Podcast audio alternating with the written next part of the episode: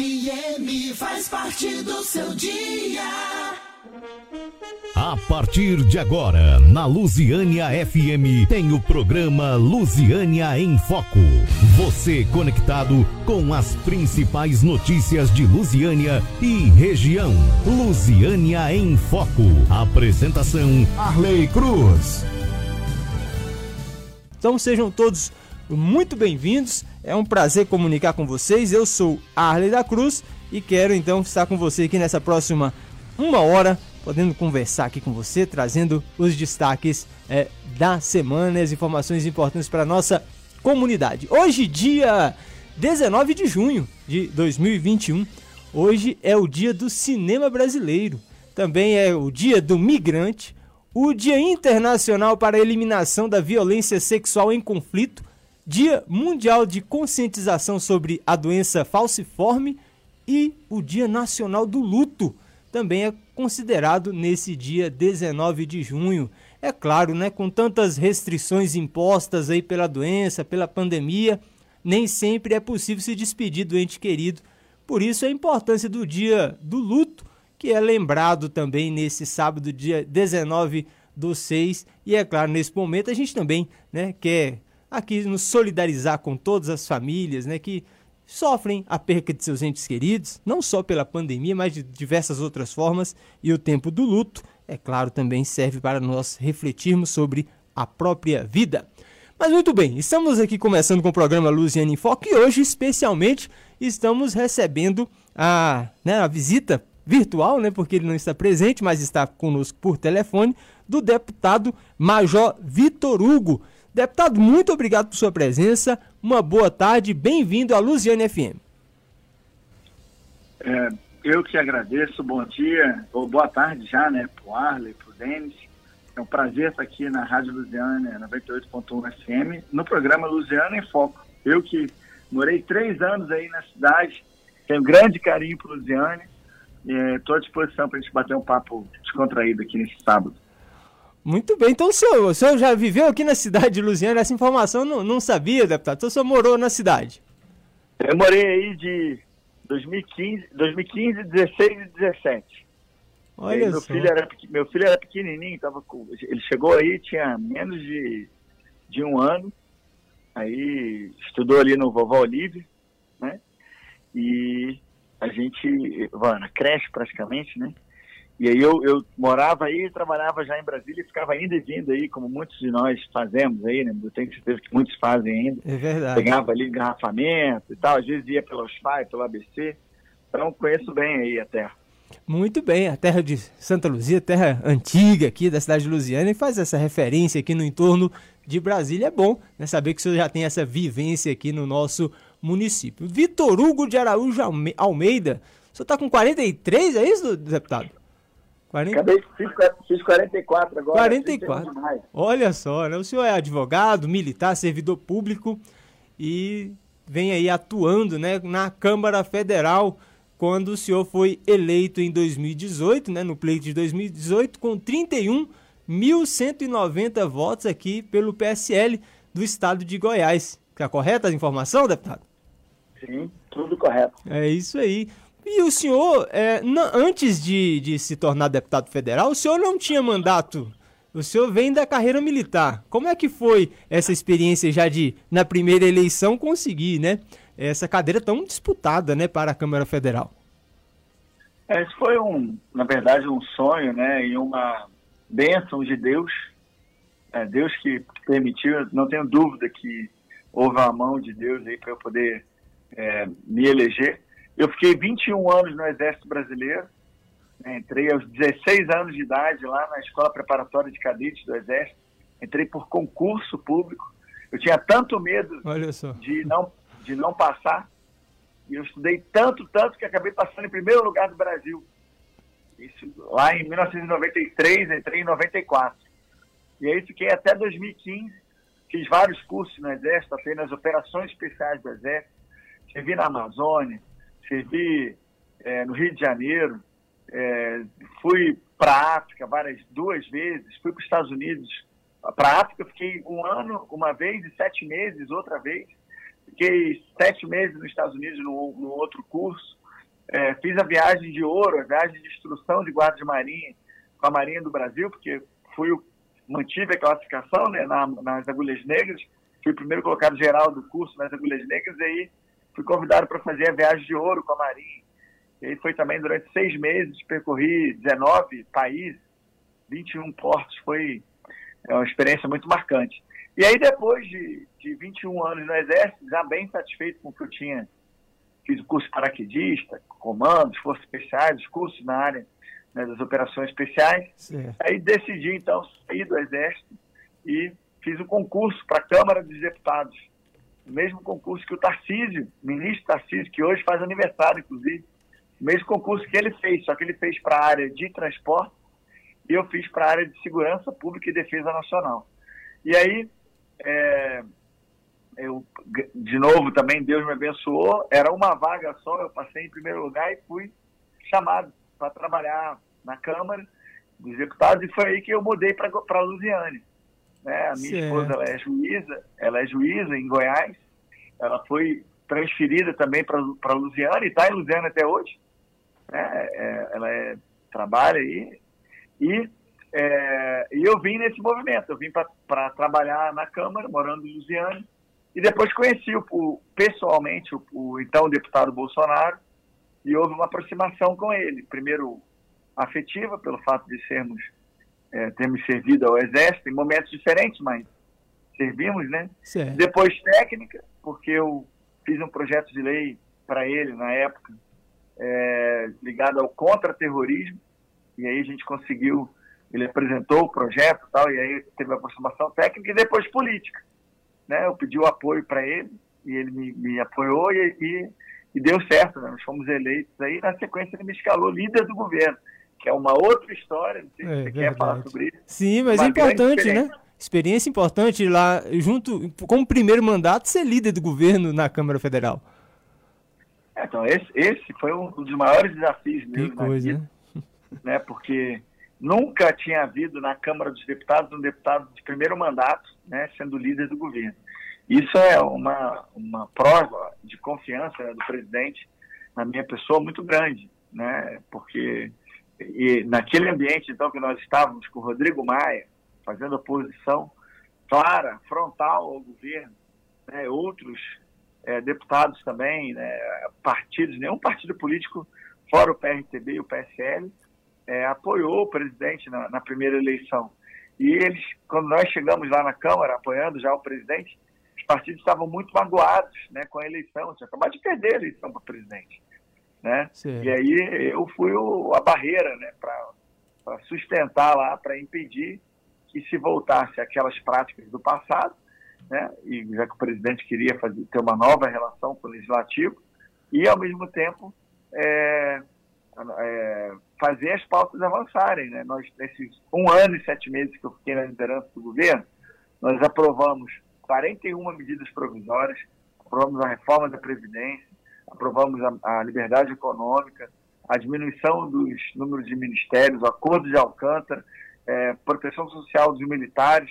Depois veio a pandemia, aprovamos a decretação do estado de calamidade pública, é, a, aprovamos a PEC do orçamento de guerra, a PEC emergencial, auxílio emergencial de 600 reais, apoio às empresas, a manutenção dos empregos, né, e tantas outras pautas importantes que nós votamos durante esse um ano e sete meses que eu estava na liderança do governo. Para quem não, não, não entende de política e está nos ouvindo agora, o líder do governo é aquele que representa formalmente o presidente da República na Câmara dos Deputados. É ele que dá a palavra de como a base do governo, né, interpretando e às vezes, lógico, sempre seguindo as orientações do presidente Bolsonaro, no caso, é, defender as pautas do presidente lá, as teses do presidente lá.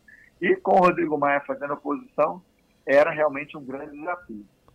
Certo. O, o senhor, com essa carreira que o senhor começou ali no, no Legislativo, como consultor, e depois né, passa aí para essa parte de, de, analista também, é nessa carreira do senhor no, no Legislativo, isso a, ajuda o senhor no, no mandato? Certamente, é, eu, eu não cheguei tão cru quanto é natural que os deputados de primeiro mandato cheguem. Ótimo. Né? Porque eu, pelo menos, eu já conhecia o regimento da Câmara. né, já conhecia como funcionava, já conhecia fisicamente a Câmara, as estruturas que a Câmara tem, administrativas e tal. E, mas, isso, e tudo bem, isso era uma vantagem, mas é, em alguma medida, ou em grande medida, a dimensão política é muito diferente da dimensão técnica.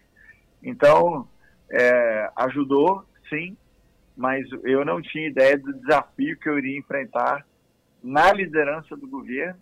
E agora, né, depois que eu saí, foi em agosto do ano passado, é, assumi a liderança do PSL, que é o maior partido da Câmara dos Deputados, mais de 10% dos deputados federais estão no PSL, somos 53, e com outros grandes desafios a serem superados, a pacificação do partido, né? temos aí a reforma administrativa, tributária, segunda-feira vamos fechar o caixão aí da, da reforma, da privatização da Eletrobras, né? votamos aí a questão da lei de probidade administrativa semana passada, então são temas muito difíceis, mas que nós temos devagarinho superado com grande esforço e grande dedicação. Então, como líder do PSL na Câmara, o senhor tem ali de, debaixo ali da, da, da liderança do senhor diversos deputados e, e, aí tem ali também diversas personalidades, é claro, né? Mandatos, com certeza, deputados com, mais, com mandatos mais antigos do que o senhor, com mais experiência. Como é que faz para lidar aí com, com essas experiências, com esses egos ali dos deputados e continuar na liderança do partido? É, é, esse é um grande desafio. Né? Nós temos ali deputados de todas as, as, as regiões do país e com escolaridades diferentes, com expectativas diferentes na política e no mandato, né? com expectativas, pensamentos às vezes diferentes também do que é do que seria bom ou ruim para o país. E também isso que você falou, deputados mais experientes. Imagina, na, na minha bancada, na bancada que eu lidero, tem o Eduardo Bolsonaro, que tem mais de 2 milhões de votos. Né? Tem o, a, o, vamos colocar, o Marcelo Álvaro Antônio, que já foi ministro de Estado. Tem deputados que se afastaram do presidente ao longo do tempo, como o delegado Valdir, como a Joyce Hasselman, que teve mais de um milhão de votos. Né? Tem deputados federais com uma rede social muito forte, como a Carla Zambelli, Pia Kiss, é, Carlos Jordi. Então, é um misto muito grande, a gente tem que saber lidar com todas essas expectativas. É, de novo, também para mim, um grande desafio. É, desafio não faltou para o senhor, porque, como o senhor destacou, desde 94 está no Exército Brasileiro e, e, e, diferente, né? Porque o senhor já. É, o senhor é oficial, né? Hoje. Ainda mantém oficial ou como é que faz? Está afastado? Como é que é que funciona não, isso? Eu sou, eu sou oficial da reserva não remunerada do Exército. Ah, sim, oficial da reserva. Se houver uma guerra, sim. E, e se né, for necessário que eu volte, eu voltaria é, no posto de major, entendeu? Mas eu não recebo nada do Exército hoje. Zero. Certo, certo. Essa experiência do senhor, inclusive internacional, né, que o senhor já serviu na Embaixada de Abidjan, na Costa do Marfim também, né? É, essa experiência é diferente também no, no sentido de, de poder dar para o senhor uma expectativa, uma visão de mundo diferente, né? É, e o senhor acha que na Câmara Federal isso faz uma, uma diferença no mandato do senhor? Faz a diferença, né? A, a, experiência que eu tive no Exército Brasileiro por 21 anos foi uma experiência muito rica. Ao longo desse tempo também eu consegui fazer a faculdade de Direito, né? Quando eu morei em Goiânia, fiz vestibular para a Universidade Federal de Goiás, passei é, fui, fiz quatro anos na Federal de Goiás e como fui transferido para o Rio de novo, eu é, acabei terminando o curso lá no Rio de Janeiro, na Universidade Federal do Rio de Janeiro. Então foi também é, algo que enriqueceu muito. Eu fiz pós-graduação na área, tenho pós-graduação em Direito Militar, em História Militar, é, tenho mestrado na área do, do, do contra-terrorismo. Então tudo isso incorporou essas missões no exterior também me ajudou muito. Né? Eu fui observador militar na Costa do Marfim, uma missão da ONU, e tinha ido, como você falou, lá para a capital, em Abidjan, em 2004, 2005, para proteger a embaixada, embaixadores brasileiros que estavam lá na época, estavam sendo massacrados pela população local, isso em, novembro de 2004. É, eu fui acionado num sábado, Sim. viajei no domingo, achava que ia ficar um mês e fiquei sete meses. E só soube que iria embora no sétimo mês, no sexto mês. Até o sexto mês a gente não sabia quando que a gente iria embora. Então foi uma missão também muito difícil, muito complicada. Na segunda vez que eu voltei para Costa do Marfim, na missão da ONU, eu peguei cinco malárias falcíparo, que é aquela que é mais complicada. Sim, na África, né? né? E, É. e- tomei cloroquina, Ó. lá, porque era, Esse é o tratamento, né? era o tratamento, né? E eu então sou a testemunha viva de que cloroquina não causa mal nenhum. né? Então, que é uma alternativa para salvar vidas né, na pandemia, que os médicos, dentro da sua liberdade de, de médico, dentro do respeito à relação médico-paciente, que os médicos tenham liberdade para receitar o que eles acham melhor para aquele organismo, né, para aquele indivíduo que está na sua frente, necessitando do cuidado. O senhor é, destacou agora há pouco da deputada Bia Kisses e ela destacou também, fez um post sobre esse assassino que está aí à solto, sendo procurado, né, aqui, no- inclusive próximo da gente aqui, né, no entorno de Brasília, é, o Lázaro. O senhor acha que uma experiência dessa que o senhor tem aí, né, com contra-terrorismo, né, que é algo extremamente importante, no, né, e, e também com é, operações de forças especiais, que o senhor já atuou, é, como é que faz, inteligência, como é que faz para ser bem sucedido nessa captura, hein, deputado? Então, eu estava ontem numa cerimônia lá em Goiânia da, é, do- da inauguração da obra lá no QG da Polícia Militar. Eu estava conversando com alguns oficiais da Polícia Militar de Goiás e eu quero dizer que eu tenho um grande orgulho da nossa Polícia Militar, é, do nosso Corpo de Bombeiros, da, da nossa Polícia Civil, é, técnico-científica, socioeducativo, Polícia Penal.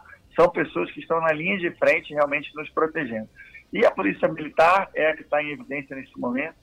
E é, os próprios alguns oficiais comentavam isso, da- da- além da dificuldade pelo fato de que ele, né, esse criminoso, ele conhece o terreno, porque foi criado lá, né?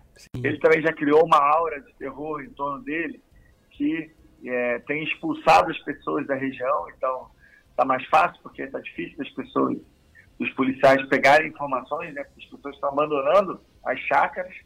E tem o fato também de que a maioria da polícia, é, é, na sua é, atividade principal no dia a dia, faz atuações nas cidades, né? E não no ambiente rural, né? É verdade. selvas e, e tal, no cerrado, não sei, na floresta.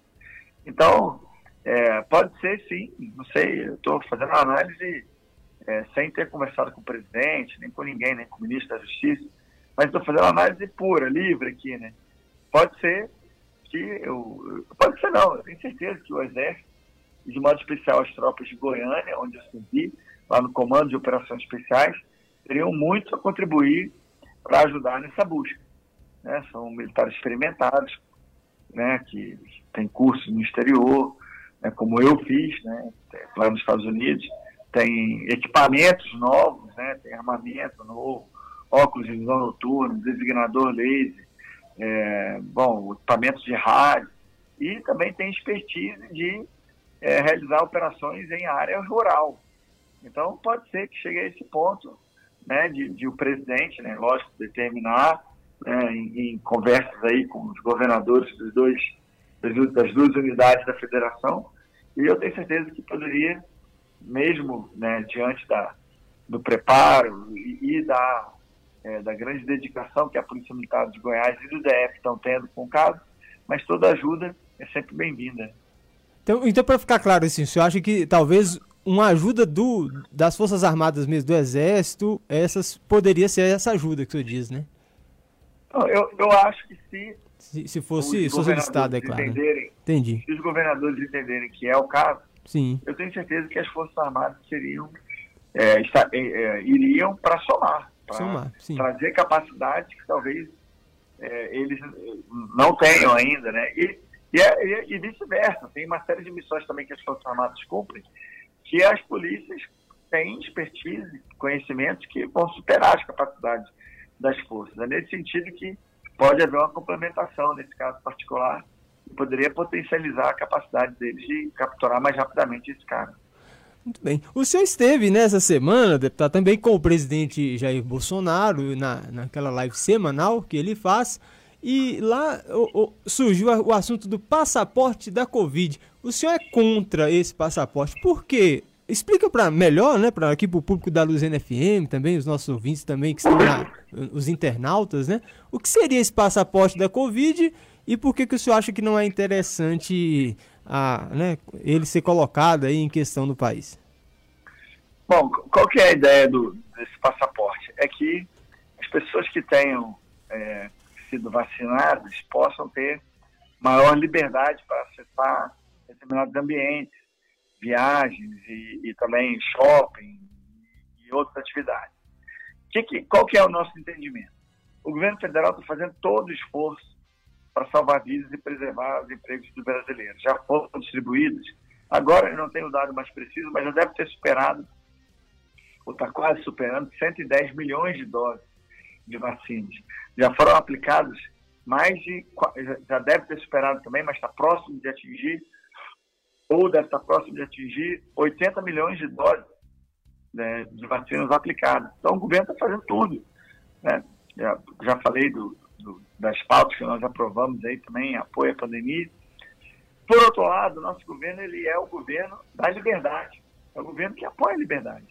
Se você, né, se uma pessoa, pelo julgamento pessoal, né, acha que não é o caso tomar a vacina, o governo não vai obrigar a pessoa a tomar. Né? Embora o governo esteja disponibilizando as vacinas para que toda a população brasileira, querendo vá se vacinar, o governo está estimulando também que as pessoas se vacinem, mas o governo não quer obrigar, o presidente não quer obrigar, e, é, e ele está certo. Imagina né, você tirar a liberdade da pessoa de decidir. Então, é nesse sentido que nós imaginamos, né, é, é essa nossa interpretação, que esse passaporte poderia ser o primeiro passo para a obrigatoriedade da vacinação, e é por isso que nós vamos ser contrários. Entendi. Essa semana também está em voga aí no, no, né, no, dentro do Congresso Nacional, envolvendo também o Senado, a medida provisória 1031 sobre a desestatização da Eletrobras, né? Por que, que é importante, já foi votado aí, né? Segunda-feira acho que é o tema principal de vocês aí dentro da Câmara, né? Já está marcado é, esse assunto. Por que, que você acha importante essa desestatização da Eletrobras? O nosso governo, ele está ele traçou um rumo quando o presidente mostrou lá o seu plano de governo lá atrás, em 2018. Nosso governo é um governo liberal na economia. Sim. Nós queremos diminuir o tamanho do Estado para poder é, melhorar a prestação de serviços públicos, para poder enxugar a máquina pública, diminuir os impostos estão na frente, poder fazer com que a economia brasileira cresça cada vez mais. E isso passa pela privatização de determinadas empresas que hoje há já uma atratividade do mercado da iniciativa privada para que ela assuma. Né? Nós, então, fizemos a reforma da Previdência, estamos em via de aprovarmos uma reforma administrativa, reforma tributária, né? então é preciso que a gente também avance nas privatizações. Agora, Eletrobras, vamos ter Correios, né? e vamos avançar. Nós já aprovamos um novo marco de saneamento, BR do mar. Né? Temos vários marcos novos importantíssimos que estão sendo aprovados e, e a gente precisa, que vão caminhar nessa direção. E a privatização, a capitalização inicialmente, né? Para revitalizar a empresa, para que a gente possa vendê-la por um, por um preço mais alto e arrecadar mais recursos para a União. A capitalização e a futura privatização do Eletrobras vão nesse sentido, de diminuição do Estado, enxugamento da máquina, para que a gente possa reduzir os impostos depois na sequência atrair investimentos, gerar renda, gerar emprego e fazer a nossa nação prosperar ainda mais. Muito bem, agora é meio-dia e 38, nós estamos aqui conversando com o deputado federal Major Vitor Hugo, do PSL aqui de Goiás, e queremos também agradecer a participação aqui dos ouvintes, aqui a Helena de Piripiri, deve ser do, da, lá do, do, do, município, se não me engano, da Bahia ou do Piauí, né? Ela está participando com a gente aqui, mandando um abraço para o senhor, o deputado. Também o Nélio Freitas, né, o nosso diretor-geral aqui, está mandando uns cumprimentos para o senhor. Também um queremos, aí, né? é, também queremos cumprimentar o Eliezer de Souza, que está aqui no YouTube. Ele diz: Parabéns ao deputado Vitor Hugo. O senhor tem se destacado como um dos melhores parlamentares de todo o estado de Goiás. Também o Rafael Rodrigues cumprimenta o senhor. E aqui a página Conexão Política Anápolis, mandando os cumprimentos aqui também na nossa participação no YouTube. Você também pode participar pelo YouTube, pelo WhatsApp da Luziane FM, que é o 3601-4573. Você pode participar e também fazermos aqui essa nossa conversa, bate-papo com o deputado. No, deputado, nós vamos para um breve intervalo aqui comercial. Daqui a pouco a gente volta aqui, só para o senhor né, despedir, o senhor falar mais um pouco aqui sobre as importantes emendas enviadas aqui para o nosso município. Vamos para um breve intervalo comercial.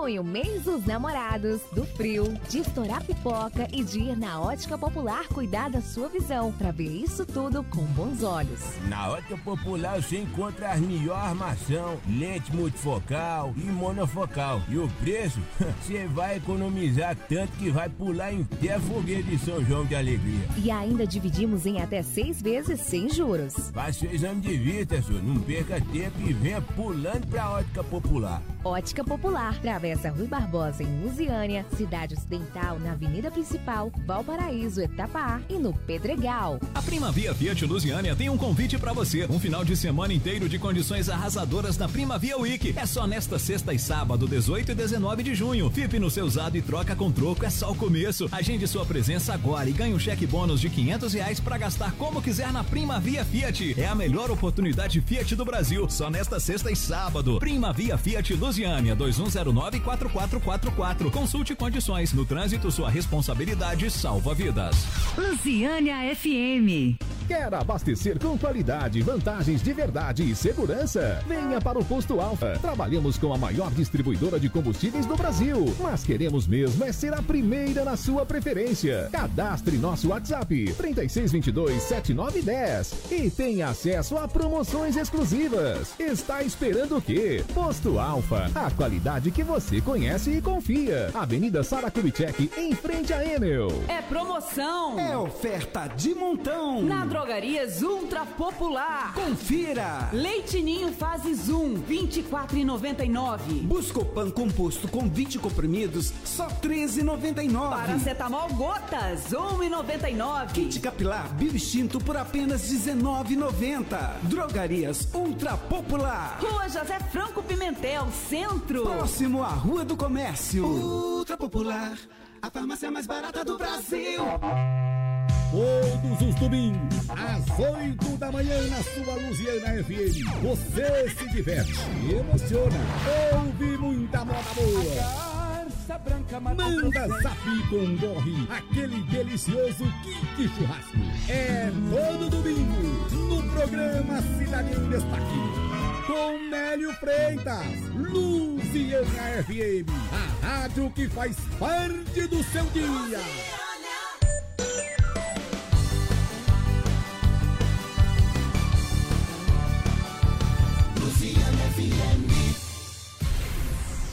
Lusiânia em Foco. Você conectado com as principais notícias de Lusiânia e região. Apresentação Arley Cruz.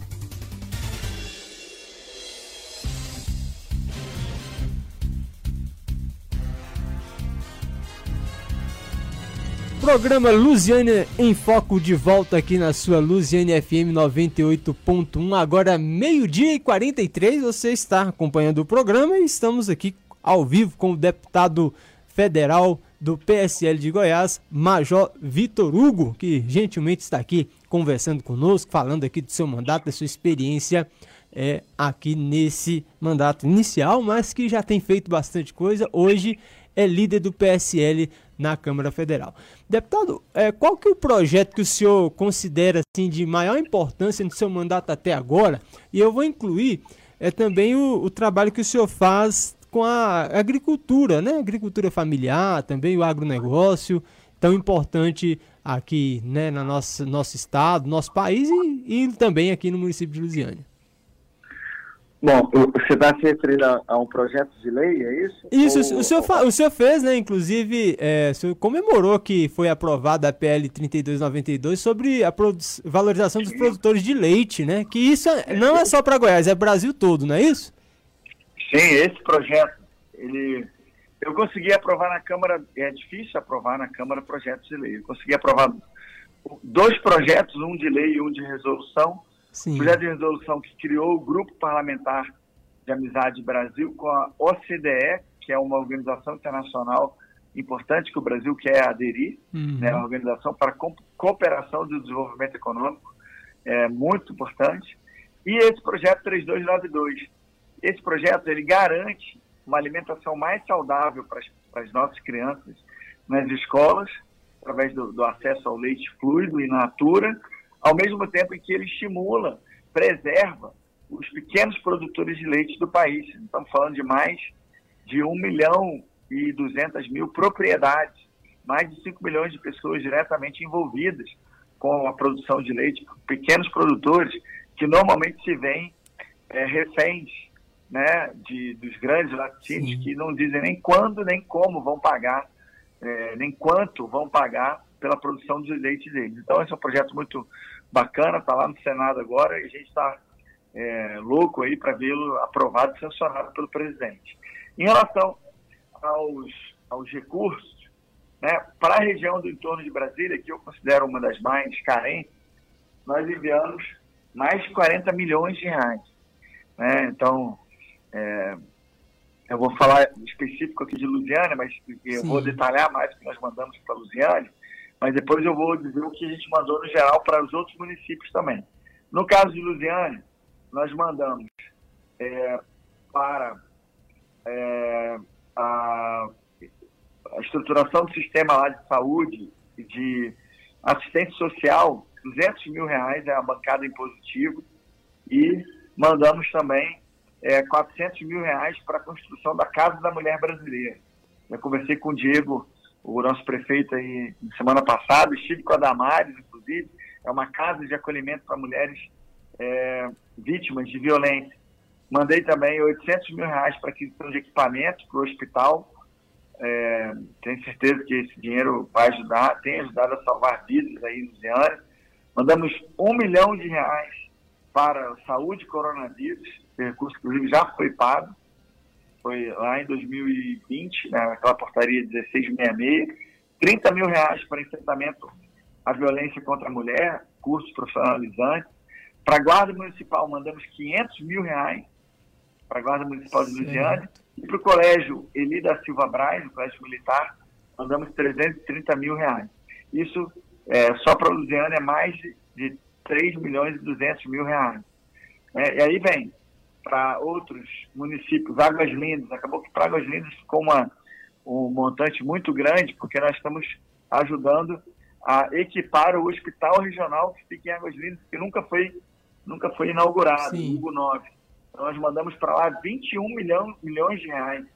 Sendo que a maior parte é para equipar esse hospital. É, para Alexânia, quase 3 milhões de reais. Cida- Cidade Ocidental, mais de 2 milhões de reais.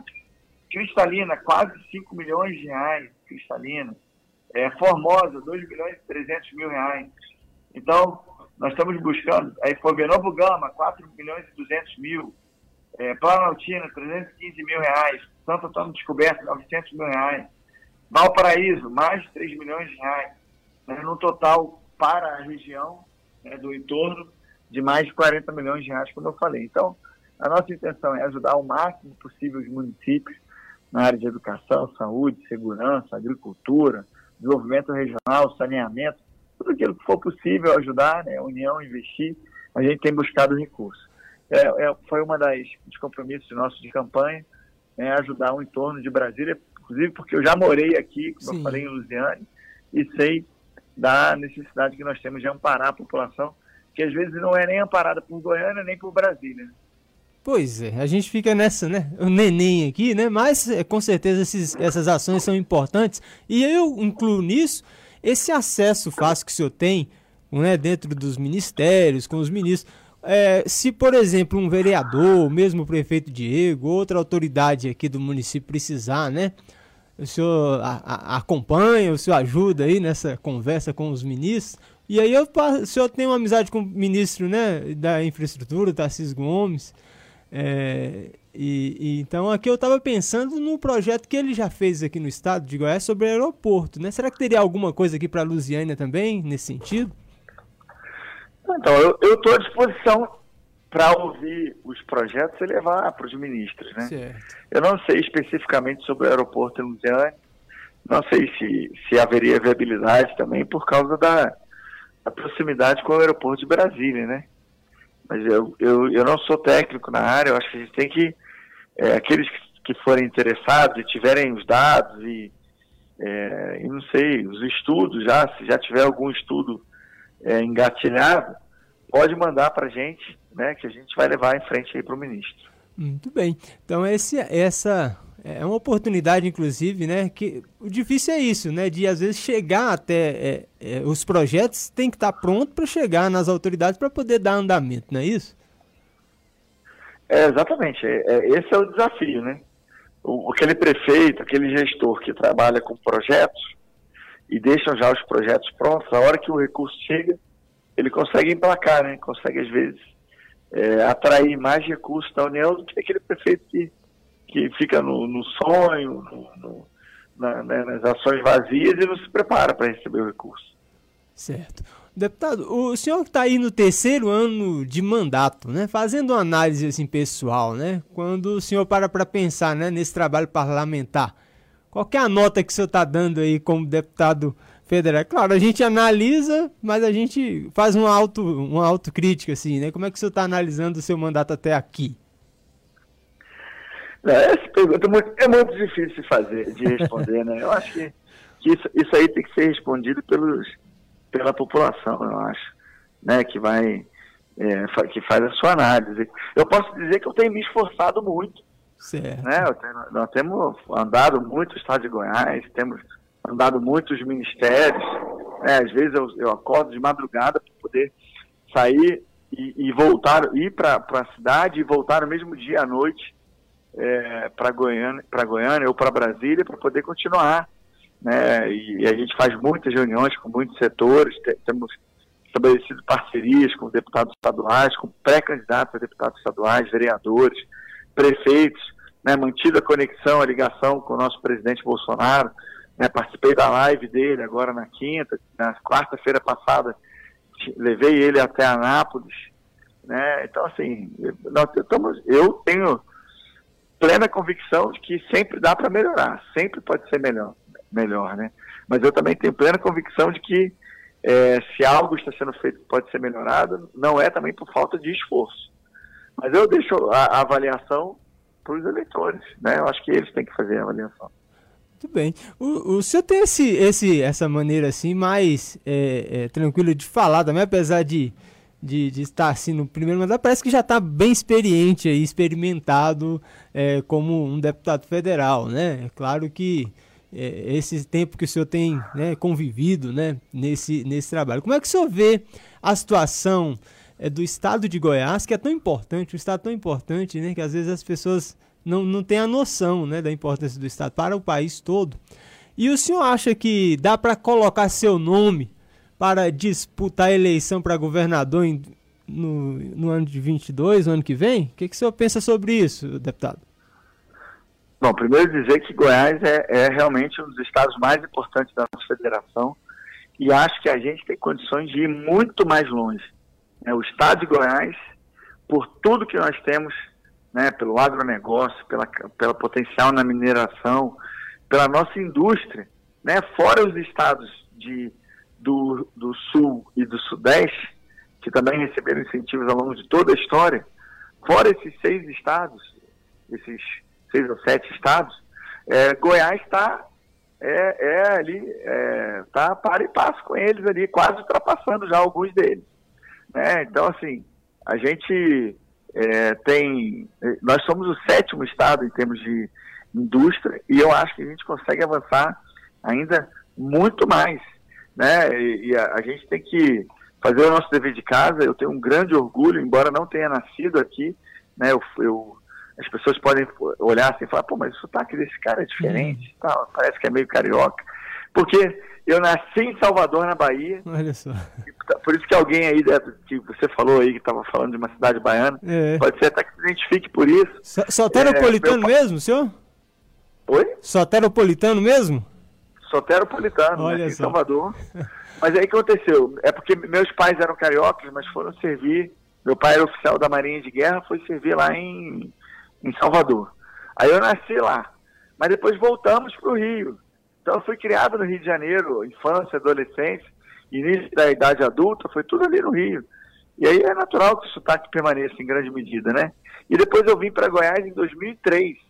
Casei em, Go- em Goiás com uma napolina, meu filho é goianiense, né? Fiz é, faculdade de Direito aqui, então eu tenho é, um- uma admiração, né? tenho um, um amor realmente pelo Estado de Goiás e pelo povo goiano em particular, muito grande.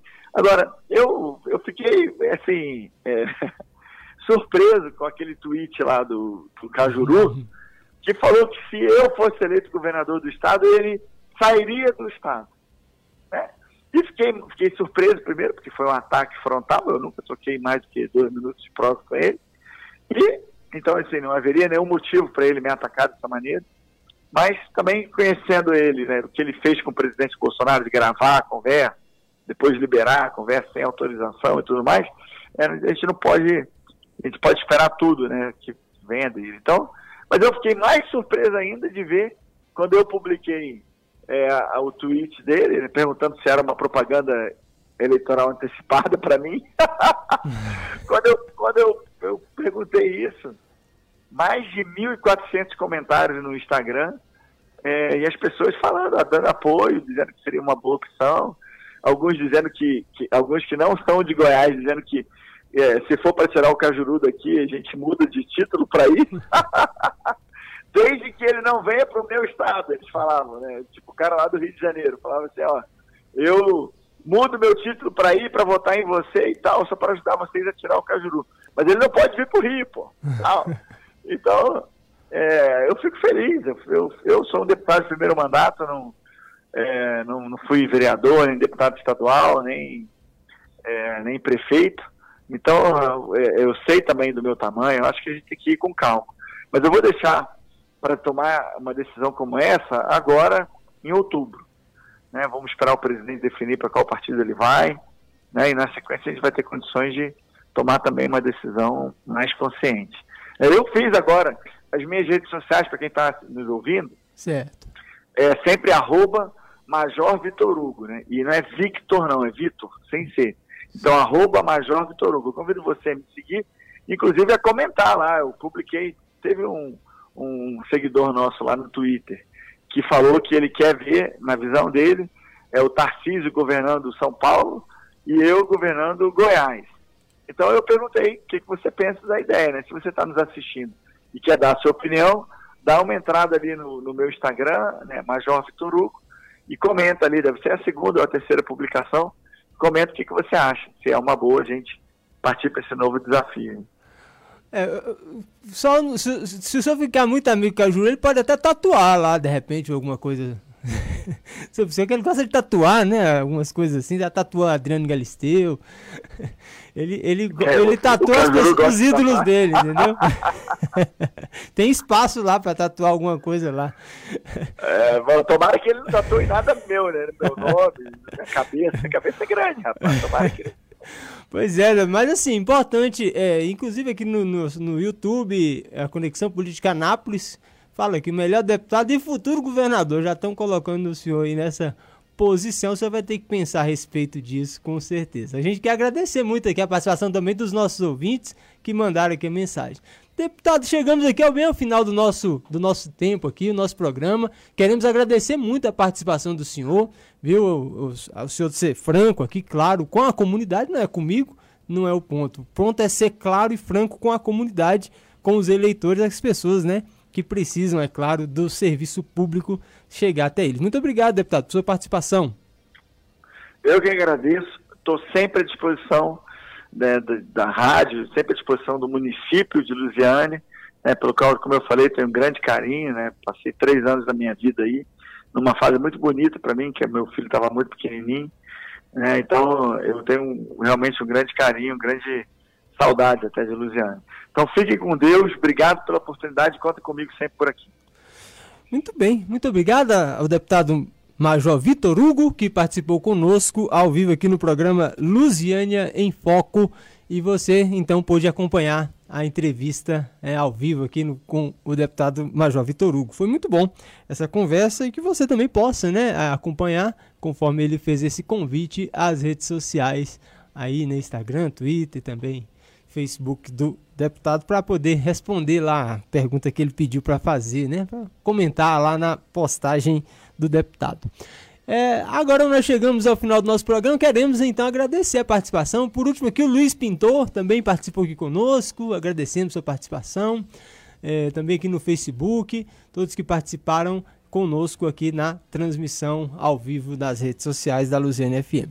Assim chegamos ao final do programa Luziane em Foco. Mais uma vez agradecemos sua audiência, sua atenção nesse programa. Desejamos a todos os ouvintes da Luziane FM 98.1 um excelente final de sábado, onde você estiver aí na cidade, né, no seu descanso, ou você que ainda está no trabalho. Agradecemos sua audiência e desejamos a todos um excelente final de sábado, um bom fim de semana e até uma breve oportunidade. Programa Luziane em Foco na Luziane FM, aqui a sua voz tem vez. Agora, na Lusiânia FM, tem o programa Lusiânia em Foco. Você conectado com as principais notícias de Lusiânia e região. Lusiânia em Foco. Apresentação: Arley Cruz.